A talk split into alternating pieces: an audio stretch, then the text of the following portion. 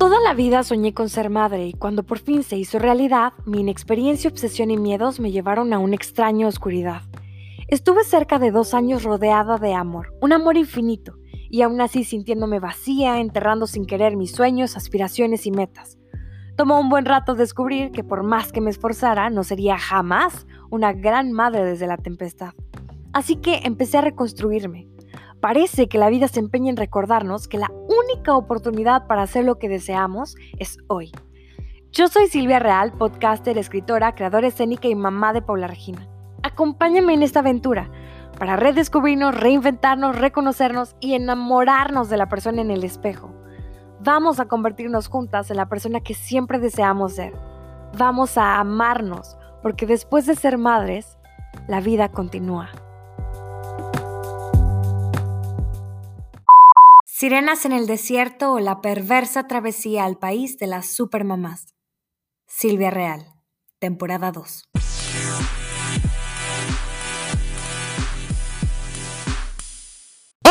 ¿Cómo estás? Yo soy Silvia Real y el día de hoy estoy muy contenta porque arrancamos con Sobrevivientes, esta nueva sección dentro de esta gran segunda temporada del podcast, Sirenas en el Desierto o la perversa travesía al país de las supermamás.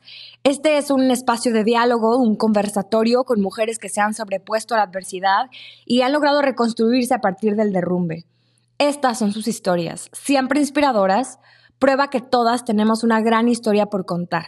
Aprovecho para invitarte a que me sigas en Instagram como arroba real Silvia Real y bueno, ya entrando en materia, estoy súper orgullosa y feliz de tener hoy aquí conmigo una mujer que adoro. Increíblemente talentosa, fuerte, valiente. Ella es fotógrafa, blogger, emprendedora, mamá y sobre todo es una sobreviviente. La conocí hace muchísimo tiempo cuando nuestras vidas eran absolutamente distintas y hoy Claudia está aquí porque es un ejemplo de fortaleza, de superación y porque es una protagonista. Hoy con ustedes, mi Claudia Talavera. Bienvenida, Claudia, ¿cómo estás? Muy bien, hermosa. Me encanta tu presentación. Oye, Claudia, diría de ti que eres la mujer que convirtió el dolor en un motor de transformación. Ay, qué difícil. sí, ¿Cómo estás? Muy bien, muy bien. Aquí, como tú dices, ¿no? Este, pues dándole para adelante, nunca para atrás. Estoy muy contenta que estés aquí conmigo, dispuesta a compartir tu historia es curioso que en este camino he encontrado un valor incalculable dentro de las historias que todos tenemos para contar. Hay grandes historias detrás de cada una de nosotras y es sorprendente hasta dónde me llevó este camino de la maternidad. Y justamente me parece importante hablar desde tu maternidad porque esto le da pauta a esta historia. Así que, ¿qué te parece si comenzamos platicando un poco del momento que te convertiste en mamá y a partir de esto le vamos dando rumbo? ¿Te late? Muy bien. Sí, este, bueno, eso ya va a ser casi, el 5 de agosto va a ser 21 años atrás de eso y para mí fue un momento espectacular. Eh, Miranda fue una niña súper deseada y súper amada desde que estaba en mi vientre y me acuerdo que en una ocasión este, en mis visitas regulares al ginecólogo me dijo que tenía un pequeño sangrado Mm, que, tenía que dejar el ejercicio, que tenía que guardar reposo. Y yo recuerdo que, tomaba mi vientre y le decía a Miranda, eh, o a lo que fuera, ¿no? Niño, niña, este, agárrate bien, agárrate de ahí, no te sueltes, eh, te amamos, este, siempre te vamos a cuidar, no te sueltes, ahí quédate. Y ahí se quedó. Y sí, fue una niña muy sana, fue un parto natural.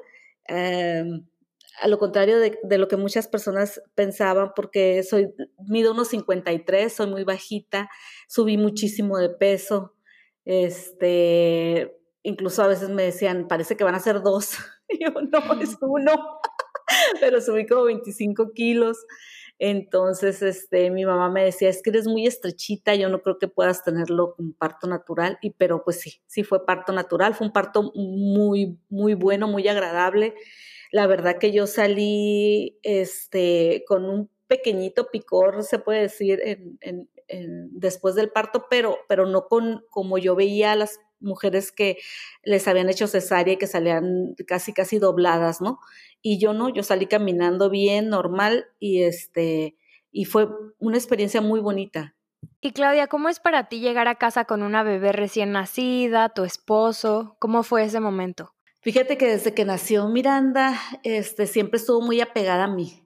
Eh, la, la, la mamá de mi difunto esposo este, ella siempre decía que su hijo era el más chillón de los, de sus tres hijos, ¿no? Y que si algún día se lo robaban, se lo iban a regresar nada más en cuanto lo, lo escuchaban llorar. Miranda fue una niña súper llorona, todo el tiempo lloraba. Entonces, siempre estuvo conmigo. Y recuerdo que las primeras semanas eh, dormía en mis brazos literalmente. Y yo, pues obviamente que el cansancio te vence y yo me la amarraba como, como este, como se amarran muchas mujeres en, el, en, los pueblos con sus rebozos. Yo me amarraba hacia mi hija con el rebozo y, este, y cuidando de que por nada del mundo se me fuera a caer si yo este, me quedaba dormida. Entonces así dormimos todas las primeras semanas porque solamente cuando me sentía a mí se relajaba y era la única forma que dejaba de llorar. Y, este, y también el periodo, periodo de lactancia fue muy difícil, o sea, me sangraron los pezones, este, lloraba mucho, a mí me daba mucho miedo de que, pues, al principio sale el calostro, que no es una leche como tal, pero es lo más nutritivo que le puedes dar a tu bebé. Entonces, este, yo decía, pues, no me sale todavía leche, pero el doctor dijo que esto es bueno también, que aunque no lo vea, como tal, que es un calostro que los nutre, entonces pues me aguanté, me aguanté y así me sangraban los pezones, este, la seguía amamantando hasta por un año. Entonces, eh, Miranda fue una niña súper apegada a mí. Eh, obviamente las críticas siempre, siempre están ahí, ¿no? De que la vas a embrasilar, déjala dormir en su cuna, la niña tiene que aprender a dormir sola. Y sin embargo, tuve una pediatra maravillosa que contra todo lo que me decían este, la familia, los amigos, eh, etcétera, este, la, la, doctora me decía, no, tú sigue tu instinto y si tú sientes que, la, que tu hija ocupa de ti y ocupa que tú la abraces, tú abrázala porque esa niña va a llegar a un punto en que va a caminar y va a ser independiente y ya no va a ocupar de ti, pero en este momento ocupa de ti. Y no importa lo que te digan, tú haz lo que tu corazón te dicte. Entonces yo cargaba a mi hija, yo la traía para todos lados conmigo y este, de hecho, Miranda pues pasó del pecho al vasito entrenador directo, pasó de la leche materna a la leche de vaca directo, o sea, no pasó por ninguna fórmula ni nada, porque pues siempre estuvo conmigo, ¿no? Y tuve la, oportunidad y la gran fortuna de tener eh, una pareja, un esposo que me permitiera hacerlo, porque él era el proveedor. Entonces, eso facilitaba completamente las cosas, ¿no? De yo poder estar en casa y poder medicar 100% a mi hija. Poco hemos hablado sobre la relación que tenías con tu pareja, ¿no? Cómo era tu matrimonio. Me pareció importante empezar hablando sobre la relación con tu hija Miranda porque inesperadamente tu hija en ese momento preadolescente de un segundo a otro se convierte en tu motor, en el pilar que te termina sosteniendo al enfrentar una noticia de la muerte repentina de quien justamente en ese momento era el amor de tu vida, ¿no? El universo siento que juega con nosotros y voltea las cosas, pero también de alguna manera nos sujeta a la vida y por esto quise abordar desde tu historia de maternidad. Siento que la maternidad, no sé, quizá estoy equivocada, pero siento que mitiga el golpe, que lo atenúa porque te obliga a mantenerte de pie, a mantenerte en vida. ¿Cómo es que te enfrentaste a esto? Uy, fue muy duro. Ahorita lo puedo platicar, han pasado más de seis años y ya lo puedo platicar mm, mucho mejor, pero fue súper, súper duro. Súper duro porque em, yo conocí al papá de mi hija cuando estábamos en la universidad. Recién yo llegaba a la universidad a inscribirme y ahí lo conocí en la cafetería y lo conocí porque le me acuerdo que yo llegué muy temprano, yo venía de Tecate, eh, la estancia Tijuana, en autobús en aquel entonces estoy hablando de 1990, no, estoy hablando, sí, de, perdón, de 1990. Este, todavía no está la autopista y bueno, yo me venía en camión urbano, ¿no? Entonces hacía, hacía como dos horas el camión, llegué muy temprano a la universidad, la Universidad Iberoamericana, cuando aún todavía estaba enfrente del campestre y este, y estaba yo sentada ahí esperando a que abrieran las oficinas y que se abriera todo, ¿no? Y me acuerdo que él llegó así como que muy hippie con su, con su morral y todo así hippiosísimo. Aparte medía 1,92, era una persona muy alta y me llamó muchísimo la atención. Entonces le pregunté que, a qué hora pues abrían las oficinas y todo eso, porque yo iba a sacar mi ficha de, de inscripción. Total que cuando yo regreso a la universidad a hacer mi examen de admisión, eh, a él le toca cuidarme, a él y a otros muchachos, porque él ya estaba en la carrera de ingeniería electrónica, él ya tenía, este, creo que uno o dos años en la carrera de ingeniería electrónica, entonces, este, los pusieron a que nos cuidaran. Y este, y entonces me dio un gusto verlo ahí cuando estaba yo haciendo mi examen, como que, ay, er, eres la persona que conozco de la universidad, ¿no? Este, y me dio así como muchísimo gusto y, y fue así como una conexión muy fuerte desde el principio. Entonces te puedo decir que ah, entré a la universidad y como al mes nos hicimos novios y, bien chistoso, no sé, así literal como al mes y yo recuerdo que iba a visitarme a Tecate y mi mamá no sabía que era mi novio porque yo le decía, es que no le puedo decir que tengo un mes en la universidad y que ya tengo novio, o sea, va a decir a que fuiste a la universidad. a estudiar o a andar con alguien, ¿no? Entonces, este, fue una etapa muy padre. Eh, con, con, el papá de mi hija yo crecí en muchos sentidos. Eh, él abrió mi mente al conocimiento, él era una persona que le encantaba indagar, le encantaba aprender, le encantaba la música, tenía un, una cultura musical muy amplia, entonces me enseñó este, desde, eh, vaya, música holandesa hasta el jazz, el blues, o sea, de todo. Él escuchaba de todo y yo me enriquecí mucho en ese sentido. También era una persona que se prestaba mucho al conocimiento en, cuestión de, en cuestiones filosóficas, religiosas, este, etcétera. Entonces, yo crecí con él, crecí tanto mentalmente como crecí eh, en mi parte de la sexualidad también, porque fue la primera relación que yo tuve con él. Entonces, fue un crecimiento que se da de 1990 hasta el 2014 que él fallece. Y tuvimos siempre una relación muy estrecha, muy de amigos, muy de complicidad. Y, era una persona por sus mismas características muy bohemio, muy hippie. Y este. Y, yo digo que, mi, etapa con él fue una etapa de, eh, de recreo, de estar siempre en recreo, ¿no? O sea, nunca teníamos como. Eh, no llevamos nuestra vida como con muchas reglas eh, cosa que era bueno en parte y malo en otra parte, ¿no? Porque también se ocupa tener disciplina, tener este, organización, tener, y en cambio, pues los dos yo me adaptaba muchísimo a él. Este, y entonces si él era libre, pues yo también era libre, ¿no? Entonces, em, me dejó mucho ser y yo también creo que lo dejé mucho ser. Eh, él, él, de repente podía estar jugando golf un día y se apasionaba del golf y se iba a comprar su equipo de golf casi al día siguiente y al rato andaba en el boliche y al rato andaba en las congas y en las percusiones y al rato, o sea, él hacía muchas cosas. De hecho, cuando él fallece, eh, yo comento en, la que lo despedimos que una vida así, ¿por qué llorarla? Porque realmente él vivió intensamente. Eh, él los años que vivió los vivió feliz y aprendiendo cada día, entonces fue como muy, muy intensa su vida, ¿no? Y para mí fue un maestro, un amigo y un maestro, un gran maestro. Qué bonita la forma en que hablas de él. Me gusta esta manera tan respetuosa en que lo recuerdas. Creo que es bien importante esta invitación que haces a celebrar la vida, ¿no? Como la hacía él y sobre todo la importancia de saber aceptar cuando las cosas pasan, porque claramente pues no tenemos el control, aunque quisiéramos. Sería ideal que hubiéramos nacido con un tatuaje con nuestra fecha de caducidad para saber, pues aprovechar la vida, para disfrutar y vivir de verdad. Pero pues claramente eso es una fantasía, así que vivimos de alguna manera como condenados a la incertidumbre. Sabemos que va a pasar en algún momento, pero pues quién sabe cuándo, ¿no? Lo cierto es que solo tenemos el hoy y es súper padre conocer a estas personas que viven francamente disfrutando de cada segundo, de lo más mínimo siempre, como que contagian algo de esa pasión por vivir. Así es.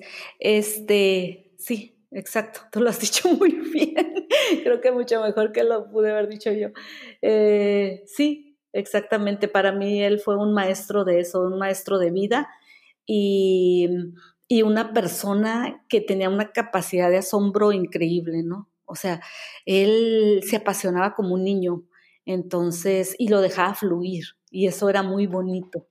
Y creo que esa etapa de, de su vida, este, que tuve el privilegio de ser su compañera, fue algo muy enriquecedor para mí, porque yo venía de una familia con mucho más reglas, con mucho más límites, más, este, Mm, en ese entonces un poco más cuadrada, eh, porque digo, también mis hermanos han crecido, unos más que otros, pero han crecido mentalmente. Eh, pero en ese entonces, cuando nos conocimos, sí, yo venía de una carga eh, religiosa y, y, de forma de vida muy cuadrada. Y él rompió con ese cuadro y me dijo, mira, hay muchísimas formas de ver el mundo y muchísimas formas de encontrar, de ir a un punto, ¿no? Entonces fue, fue muy bonito tenerlo, tenerlo como mi maestro. Y, y sí, fue muy difícil. Cuando partió, definitivamente fue... Eh, ah, creo, que, creo que la mayor enseñanza que él me dio, aparte de dármela en vida, fue cuando dejó su cuerpo, porque ahí él me enseñó algo que a mí no me había caído el 20 hasta ese momento, que era que nada nos pertenece, ni siquiera nuestra propia vida. Entonces, las personas no te pertenecen, no son tuyas. Los objetos, si viene alguien y te los roba, pues dejaron de ser tuyos. Entonces, finalmente, nada nos pertenece. Y por tanto, tenemos que valorar el hoy, el aquí y lo que tenemos en el momento y decir te amo en el momento y pedir perdón en el momento y saber escuchar en el momento. Y yo creo que esa enseñanza que él me dio cuando partió de tener un plan de vida y que ese plan de vida se te viene abajo en un segundo y de repente te encuentras caminando por la calle lentamente y sientes que el mundo no se mueve, que tú no te mueves, o más bien que que el mundo se mueve y tú no te mueves, que tú estás estático en un punto y que todos los demás están caminando. Y creo que esa, esa enseñanza eh, me enriqueció a lo que soy ahorita actualmente.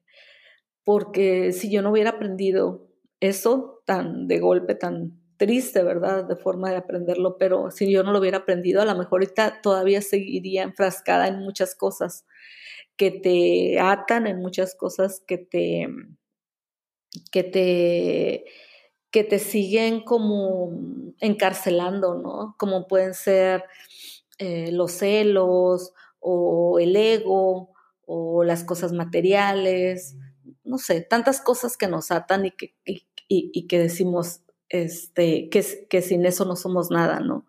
Y en realidad no es cierto, o sea, tenemos la capacidad de, de salir adelante y tenemos la capacidad de, amar y de reponernos después de perder, perder las cosas, perderlo todo, perder a, un, ser, a un ser querido, perder tu hogar, perder algo material. ¿no? Me gusta creer que todos somos maestro de todos y que a veces nos tocan diversas circunstancias, no solo para aprender, sino para enseñar o transmitirle algo a los demás. Y no lo digo en el sentido ególatra, porque de verdad creo que las personas estamos interconectadas y que la prueba más grande de esto, pues es el tema del coronavirus.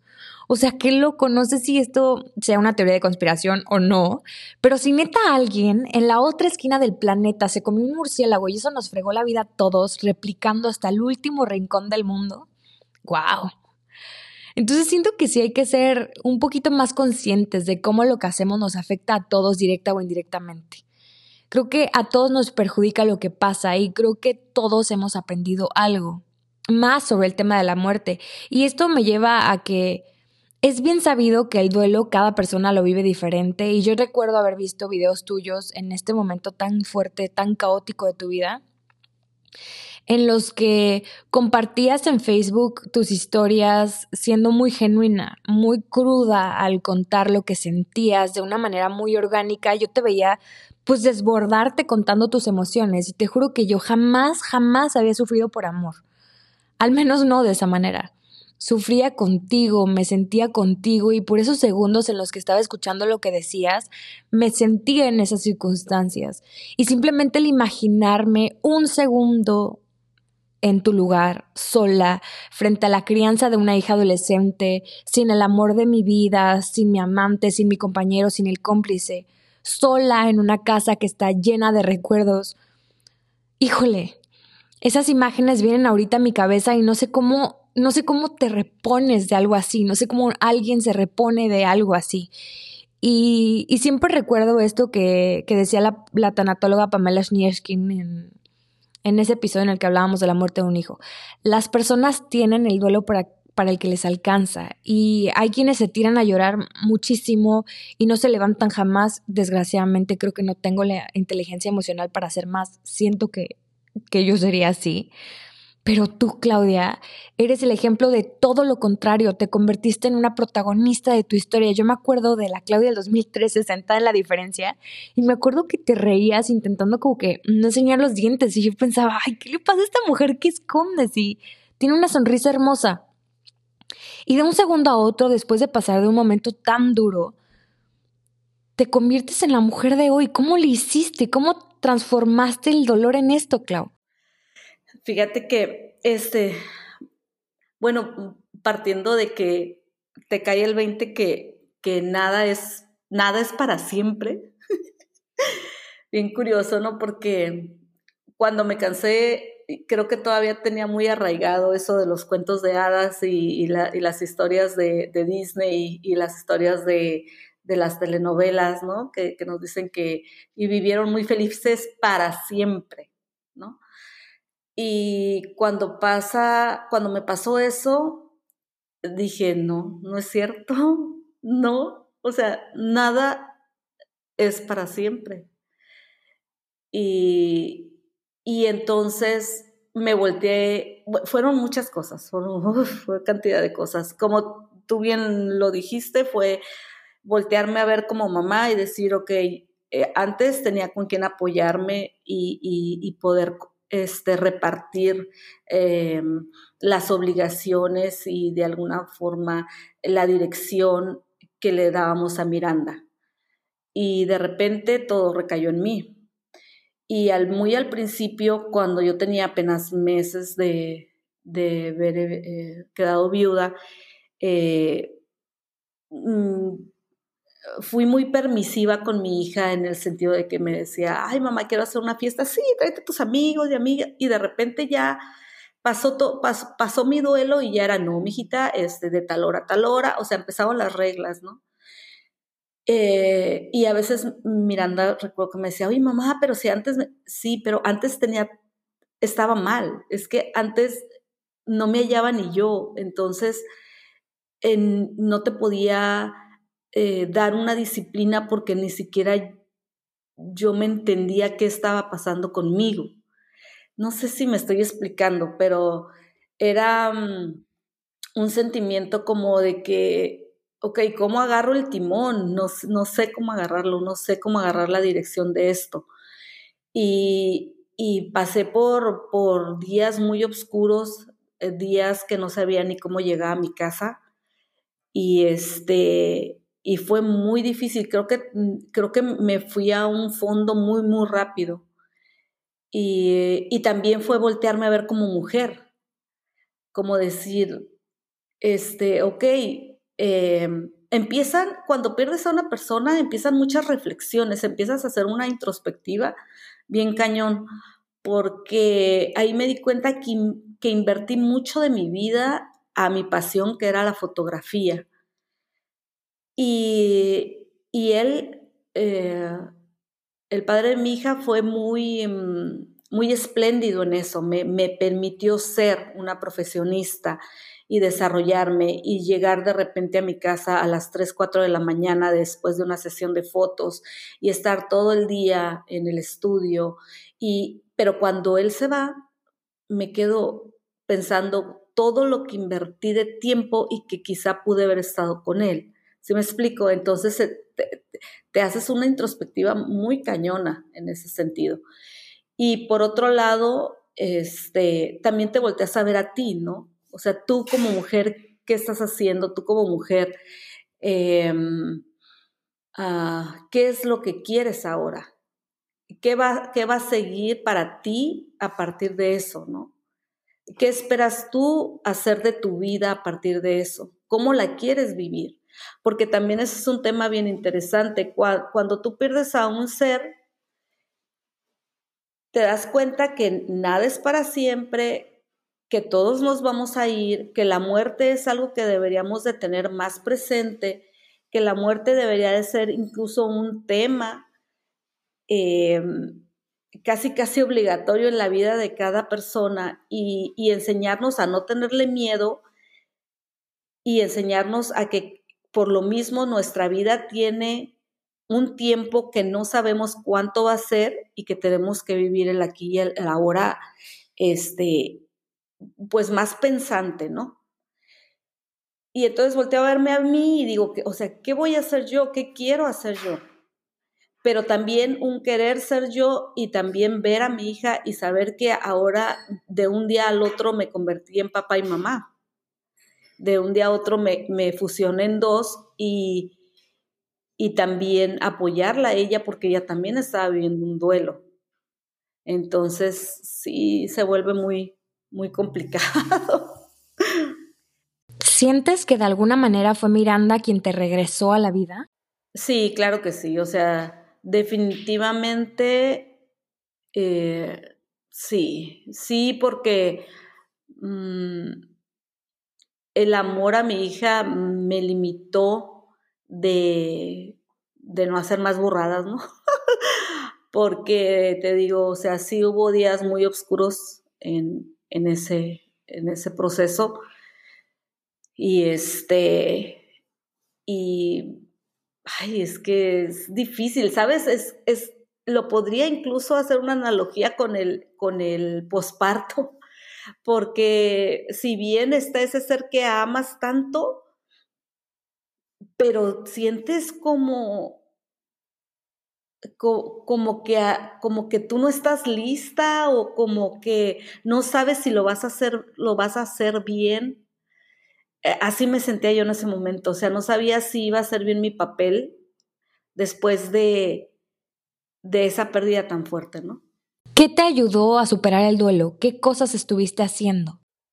Fíjate que una de las cosas que me respaldé mucho fue en, en la música, en el baile a mí siempre me ha gustado bailar, me encanta bailar. Entonces, em, eh, el padre de mi hija no era buen bailador, mi, mi actual esposo pues no, tampoco, bueno, hace el esfuerzo, ¿verdad? Hace el esfuerzo, pero digamos, no es muy buen bailador también.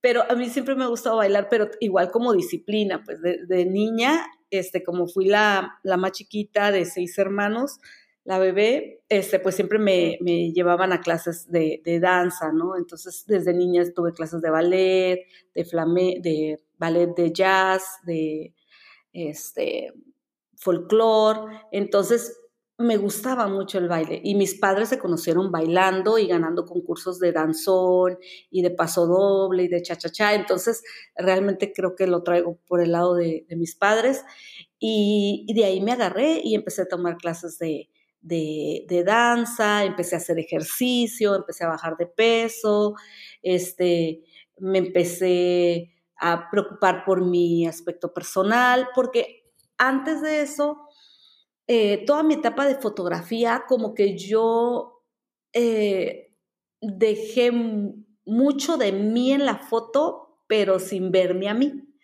Es decir, este, para mí era fantástico hacer ver bonita una modelo, a, mi clienta, sacarle como que lo más bello de ella y sin embargo para mí era, eso, era, eso era más que enriquecedor y no ocupaba ya voltearme a ver a mí. Cuando, cuando pierdo a, a mi esposo, al padre de mi hija, em, me volteo a ver al espejo a mí. Y entonces digo, ¿qué has hecho contigo? ¿Qué ha pasado? Y, también creo que de alguna forma, porque mm, sí tenía muy claro que, que mi experiencia en el matrimonio había sido tan buena, tan bonita. No te digo que todo fue maravilloso, porque claro que tuvimos nuestros baches, pero, pero fue muchísimo más todo lo, lo padrísimo que me la pasé, que yo traía muy buen sabor de boca del matrimonio. Entonces yo sí tenía muy claro que no quería estar que no, que no quería estar sola, que quería tener una pareja. Y, quizá también mi instinto, ¿verdad? Este, me hizo, pues, ser, preocuparme más por mi apariencia. Y, y, todo, y todo eso finalmente yo sabía que me iba a servir para sentirme mejor y para poderle dar a mi hija pues una mejor Claudia, una mejor madre, una, una mejor compañera, porque en ese periodo oscuro que yo viví, o sea, igual peleábamos ella y yo mucho, lo que nunca, lo que nunca, o sea, nos enojamos por cualquier cosa, porque ambas estábamos viviendo un duelo muy fuerte, ella es hija única y el apego que ella tenía a su papá era muy fuerte. Hacían cosas juntos, se iban a tomar clases de repostería juntos, clases de panadería, se iban a patinar juntos, o sea, este, era, era, una unión que ellos tenían, que ella también estaba sintiendo el duelo. No fue un, un padre ausente ni un esposo ausente, él siempre estuvo. Entonces, te digo, para mí fue muy, muy claro eso y al principio, pues claro que, que todo cuando recién estaba en mi duelo grababa esos videos, como tú dices, y eran viscerales, yo les llamaba mis videos viscerales, que hasta la fecha no los he visto de vuelta, de nuevo, porque en el momento en que yo sentía como, como, como esa ansiedad de poder, de querer decir algo, lo grababa y lo compartía, porque yo decía, quizá alguien está sufriendo como yo estoy sufriendo en este momento. Y, quiero como, no sé, quería como dejar un registro, quizá registro que te digo, no lo he vuelto a ver. Quizá algún día tenga el valor de ver esos videos nuevamente. Mira, yo creo que sin importar lo que pueda llegar a pensar el resto del mundo, fue un gran ejercicio de catarsis, de amor propio. Incluso siento que que fue un acto instintivo de supervivencia, como esa necesidad de, de escupir, de vomitar, de sacar todo lo que ya no cabía en ti, lo que te estaba quemando por dentro. Y me parece de verdad hermoso y te juro que todo lo que estás diciendo es visible, lo vi y lo veo hoy en ti. Volteaste el reflector a Claudia y por primera vez la pudimos ver como la estelar de la película y eso es algo fabuloso, aplaudible, qué chingón que tuviste la necesidad de salvarte a ti, de ser la mejor versión de ti para ser la mejor versión de mamá para tu hija. En una etapa en la que tu hija necesitaba muchísimo de tu presencia. O sea, imagínate perder a tu papá en plena adolescencia y encima perder a tu mamá. Hubiera sido terrible. Pero todo lo contrario. Te abrazaste y te pusiste de pie y por eso te juro que yo te quería tener aquí hoy conmigo, porque te vi reconstruirte y te vi pegar cada cachito roto para transformarte en una mujer que hoy es un ejemplo de vida, no solamente para tu hija, sino para muchas de nosotras que ojalá jamás tuviéramos que pasar por una pérdida así para darnos cuenta que, que somos las protagonistas de nuestra historia. Fíjate que fue algo muy, muy bonito porque mis hermanas obviamente estaban muy preocupadas por mí. Yo ya había perdido a mi madre, ya teníamos como unos siete años que había fallecido mi mamá de un cáncer fulminante. Eh, nos dimos cuenta que tenía cáncer por una caída, porque se le había hecho metástasis en los huesos y en la médula ósea, se cayó y al romperse el hueso se detectó que tenía cáncer y sin embargo, digo, ella asistía a uno de los mejores médicos de aquí de Tijuana, del Hospital del Prado. Y, mm, y, nunca le detectaron el cáncer, ¿no? Nunca se supo de dónde llegó, pero cuando se manifestó ya era demasiado tarde mi mamá se fue en un mes. Entonces, bueno, yo ya venía también de, de ya la, la pérdida de mi madre y, y luego cuando llega esta otra gran pérdida. Yo creo que, yo creo que fuiste, has sido, eres muy valiente. Siento que es mi responsabilidad como retomar un poco lo que dices y hacer hincapié en que creo que lo hiciste tal vez instintivamente súper bien, porque nunca hubieras podido ser una buena mamá para Miranda desde la tempestad. Tú tenías que estar bien contigo. Como en los aviones, ¿no? Te salvas primero tú para poder salvar al que está al lado de ti. Entonces, primero te pones la mascarilla y luego ayudas a tu bebé, porque, pues de otra forma, ¿cómo salva a un bebé una mamá que no pudo salvarse a sí misma? Exacto. Oye, eso, esa analogía que hiciste con lo de los aviones me gustó, qué bonita, muy bonita, Silvia. Este, sí, definitivamente yo estaba convencida de eso y también te digo, estaba muy convencida de que quería, quería tener un matrimonio, quería tener una pareja, porque te digo, yo me la había pasado muy bien, entonces yo quería seguir sintiendo eso y, y, la verdad que mi hija ha sido una niña increíblemente fuerte, increíble. O sea, yo la admiro y siempre le digo, hija, yo te admiro muchísimo, porque se echó el duelo de la mamá más que llega la otra pareja. Y échate esa también. O sea, todo como muy ensimismado, muy, muy de, de a carrera. Mm, pero ah, mi mamá siempre decía que este si te va a doler, que te duela de una vez, ¿no? Y te sobas todo de un jalón. Y siento que lo tomé muy literal porque, pobrecita mi niña, o sea, tuvimos que ir a, terapia familiar las dos y este que ella sacara su dolor, que asimilara que su mamá se había vuelto a enamorar, que se había dado una oportunidad. Este, y sí, fue difícil, pero, pero creo que al final, ahorita que ya han pasado eh, más de seis años y que, y que veo cómo están las cosas con, con mi nueva pareja, con, con, mi hija, con la convivencia, con esta cuarentena que nos ha, con esta cuarentena de cuatro meses que nos ha permitido convivir 24 horas juntos, este, sentarnos a la mesa todos los días a comer, a platicar, a convivir, a compartir gustos como es la cocina, este, las películas, las series, la música, etcétera, ha sido increíblemente también que, que digo, pues algo hice bien, porque aquí yo veo que las cosas no salieron mal, o sea, las cosas yo las veo muy bien.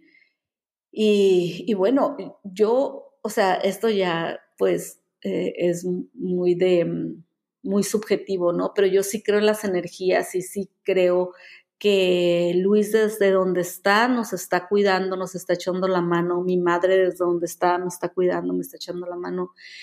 Y mm, Ah, y te decía, y, y, pues mis hermanas pues estaban muy preocupadas, ¿no? Por, por, por, por, todo esto que estaba pasando, mi nueva pareja, quién es, cómo la conociste, bla, bla.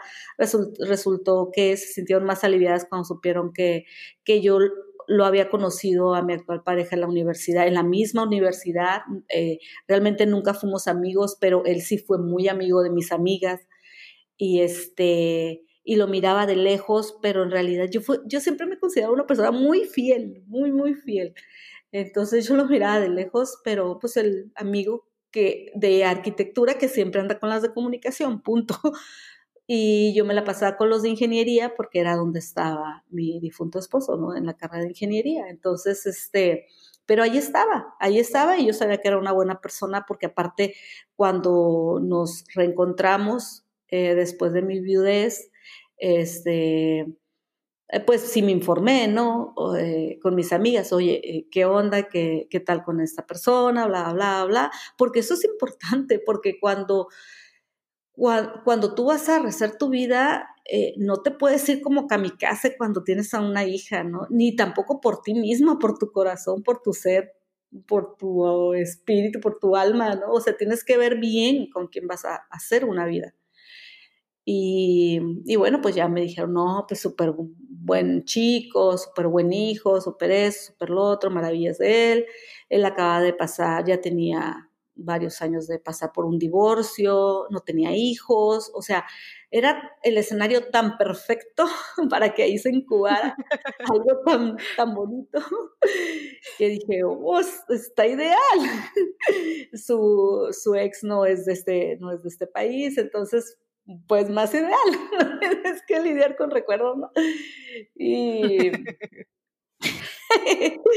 y sí, y ya cuando mis hermanas vieron pues todo el escenario, dije, ah, ok, incluso mi sobrino, que es como mi sobrino hijo, yo le digo entre hermano e hijo, porque me tocó cuidarlo desde que nació, vino aquí a la casa literalmente a conocerlo y hablar con él, y literal le dijo, ¿cuáles son tus intenciones con mi tía? Así, ya chicos, yo me acuerdo que ese día yo lloré porque me dio mucho coraje. Yo decía, ¿qué cuarentona que soy, o sea, pero él me decía, no, discúlpame, pero vengo en nombre de, toda la familia porque queremos que, que, estés bien, ¿no? Queremos cuidarte. Y lo entendí, finalmente lo entendí, ese momento sí me dio coraje, pero, pero lo entendí.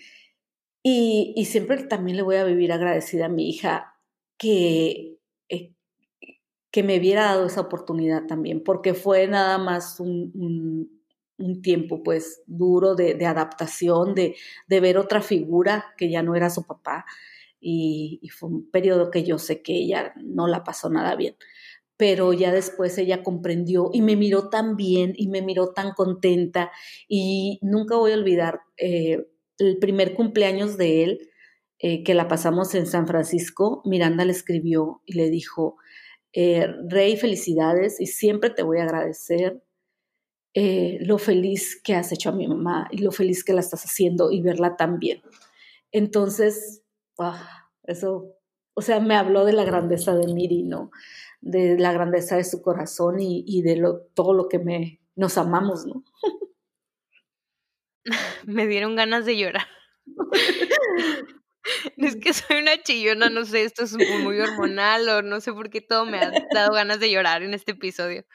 Pero ahorita, eh, claramente fue algo difícil para tu familia. Es difícil porque además las personas alrededor piensan, bueno, pero no que amaba tanto a Luis, ¿cómo es que encuentra tan pronto a otro amor, no? Yo, cuando falleció Mariana Levy, ¿te acuerdas? Que, que su ex se puso luego, luego con Ana Bárbara. yo, le, yo le decía a Luis, es que qué bárbara, qué bárbaro, ¿cómo es posible que no amaba a su esposa? Yo nunca voy a hacer eso, le decía yo a él, ¿no? Y él me dijo, eh, o sea que si tú este, fallecieras, Clau, ¿no te gustaría que yo tuviera otra pareja? Y le dije, no, ¿cómo crees? Ahí está la posesión, ¿no? Tan enferma que uno tiene en relación al amor, ¿no? No, ¿cómo crees? Tú eres mío, ¿no? Y siempre va a ser mío. Ay, Clau, qué egoísta. A mí sí me gustaría verte feliz a ti si yo no estuviera. O sea, ya cuando hago una recapitulación de todos, de todos esos momentos, digo, wow, o sea, wow. Nunca digas nunca escupas arriba que te cae en la cara, ¿no? Porque, o sea, no, dije, increíble. Y yo, y yo de verdad, incluso yo decía, yo no me voy a volver a enamorar, o sea, no, o sea, claro que no. Y, y te digo, y, y para mí era algo que ya, ya aquí ya acabó todo, ¿no?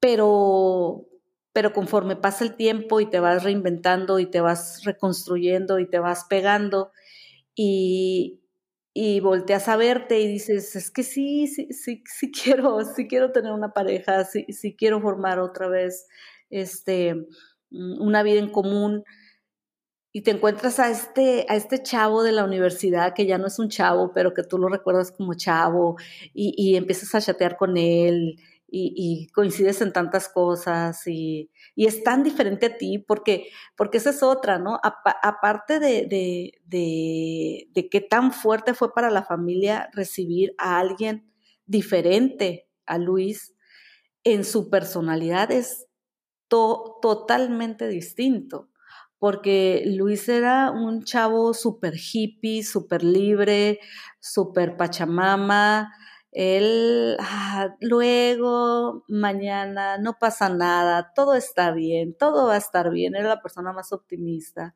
Y Rey no, Rey es disciplinado, Rey es muy, este, muy metódico, muy organizado, muy sistemático, o sea, es polo opuesto, incluso hasta en su forma de, de de bromear es muy distinto. Entonces, eh, les traje a otro personaje mm, blanco y negro.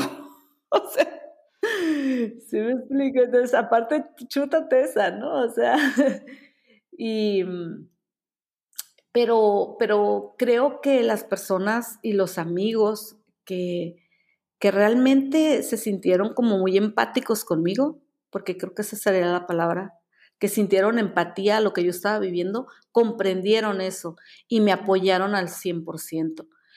Pero sí fue difícil, sí fue muy difícil, eh, porque igual por un tiempo también se perdió comunicación con la familia de mi esposo y totalmente comprensible porque estaban sufriendo un doble duelo, ¿no? La pérdida de un hijo y la pérdida, pues, lo puedo decir como de una hija, ¿no? Postiza.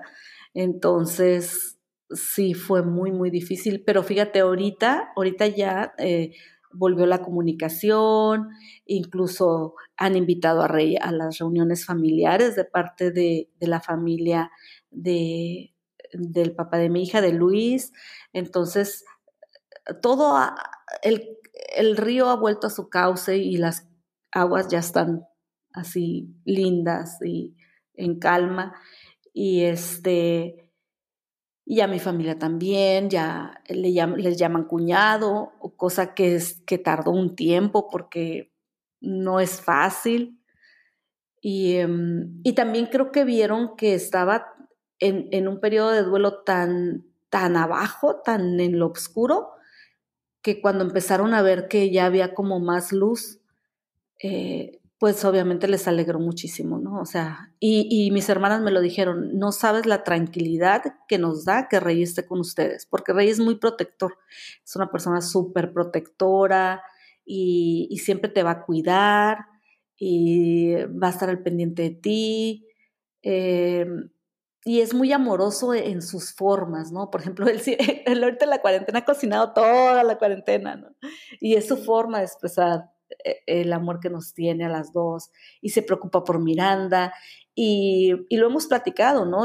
Yo ya estoy a un paso de cumplir 50 años y él sabe que, que ya tener un hijo ya no, no va a ser algo viable y sin embargo, eh, él está aquí y para él lo más cercano a sentir el amor hacia un hijo, pues está en Miranda.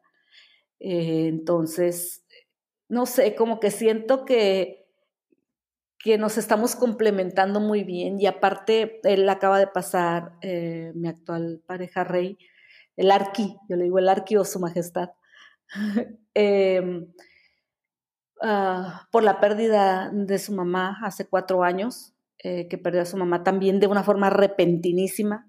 Eh, un buen día llegamos y la señora ya estaba este, eh, en su casa, en el baño, eh, ya había fallecido y él, sin embargo, le dio los primeros auxilios, trató de, revivirla, no pudo, fue algo muy difícil.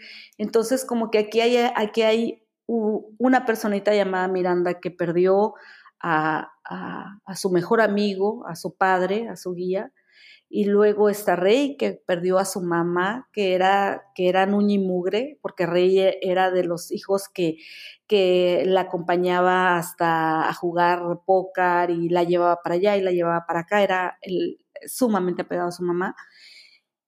Y, y, estoy yo, ¿no? Que también no tengo a mi mamá y, que también la perdí en menos de un mes. Entonces, de alguna forma, los tres nos conectamos en esas pérdidas repentinas de diferentes, de diferentes formas. Y, este, y como que nos hemos aprendido a, ver como eso, ¿no? Como que la, vida no es el, el para siempre, sino es el hoy, el aquí, el ahora, y lo que vaya a venir no sabemos, y cuánto vayamos a vivir tampoco sabemos, ¿no? Clau, yo creo que, que tu historia es una historia de esperanza, que hay muchísimo por aprender. No puedo evitar preguntarme si si de verdad existe el destino, si todo estaba escrito para que sucediera de esta manera, que conocerías a un primer gran amor de tu vida, que te enseñaría tanto sobre la libertad y la vida, que después se iría trágicamente, inesperadamente, pero que lograrías reconstruirte y conocer a otro nuevo gran amor en tu vida que te ha enseñado sobre la disciplina, la constancia. No sé, de verdad, ¿De verdad hay un plan escrito con anterioridad o simplemente son nuestras decisiones y nuestra actitud la que nos llevan a estar aquí? Si, si nuestra buena actitud ante las circunstancias sea lo que nos va definiendo, no lo sé. Pero de verdad que te agradezco muchísimo que hayas aceptado estar aquí hoy para grabar este episodio conmigo. Te, te agradezco y te admiro y, y, de verdad creo que eres una mujer muy chingona que te veo y me llena de, pues de orgullo, de, me empodera verte feliz, que te ríes a carcajadas y que enseñas los dientes y que estás orgullosa de la mujer que eres. Al menos eso es lo que se ve, eso es lo que puedo ver en ti y, me encanta, de verdad. Gracias por haber estado aquí hoy y quiero que aprovechemos estos momentos que nos quedan para que nos platiques un poquito de tu canal. Sé que tienen ahí un blogcito de cocina familiar, cuéntame cómo es, cómo te pueden seguir. Sí, fíjate que a partir de esto de la cuarentena, pues eh, pusimos a cocinar al Ark y él es muy amante de la cocina, ¿no? Y Miranda pues está estudiando este, también artes culinarias, pero ella está más enfocada en la repostería y entonces ahora en la cuarentena pues como que estar encerrado, yo soy una persona que, que soy muy vaga y Rey y Miranda son muy de casa. Ellos pueden estar todo el día casa y salir una vez a la semana, dos. Yo no. O sea, para mí, para mí es importante ver gente, platicar con alguien. y este, y, y, entonces lo que pasó fue que eh, empezó a cocinarnos, a cocinarnos y, cada vez buscaba recetas y le quedaban riquísimas y ya, oye, esto también te quedó bueno, oye, eso también. Digo, ¿sabes qué? Pues vamos a abrir un canal de YouTube este, aprovechando y que se llame Familia Nuclear, em, donde tú, tú vas a cocinar, vas a platicar las recetas y también que vean un poquito la convivencia de lo que estamos, cómo, los, cómo estamos viviendo la cuarentena, ¿no? Y de ahí nació, entonces en Facebook nos pueden encontrar como Familia Nuclear Unida en Cuarentena y en YouTube como Familia Nuclear. Y, este, y ahí van a poder ver al Arqui eh, dando todas sus recetas la verdad, están bien ricas. Y Miranda también da eh, algunas recetas, pero más enfocadas a la repostería. Así que, pues ahí estamos los tres locos chiflados reinventándonos. ¿Y todavía te podemos contratar como fotógrafa? Este, sí, ya lo hago menos. Fíjate que lo que me pasó es que fueron 15 años de estar al 100% a la fotografía, ¿no? Fue, te, decía, ¿no? Dejé mucho, mucho tiempo de mi vida en la fotografía y, y ahorita sí lo hago, pero más tranquilo, estoy como más enfocada eh, a estar con mi familia, a hacer otro tipo de actividades, apoyar a Rey en su negocio de bienes raíces, o sea, como que quise darme un respiro. Y, pero sí sigo, sí sigo trabajando y este, ya solamente como por citas y, ya no tengo mi estudio, pero buscamos una locación, o sea, no, no estoy cerrada a eso porque sé que me gusta, pero, pero también a veces cuando te reinventas tienes que cortar con mucho, incluso con amistades que no lograron hacer empatía, pues las tienes que cortar, tienes que cortar para poder reinventar. Muchas gracias, Clau, una vez más por este episodio. Quiero retomar un poquito donde nos dejaste, cerrando precisamente con un monólogo que me encanta, que es súper inspirador para mí y hoy vamos a cerrar con esto. Es un monólogo de la película Todas las canciones hablan de mí Y bueno, nos escuchamos la próxima. Muchas gracias por el episodio, Clau. Cuídate.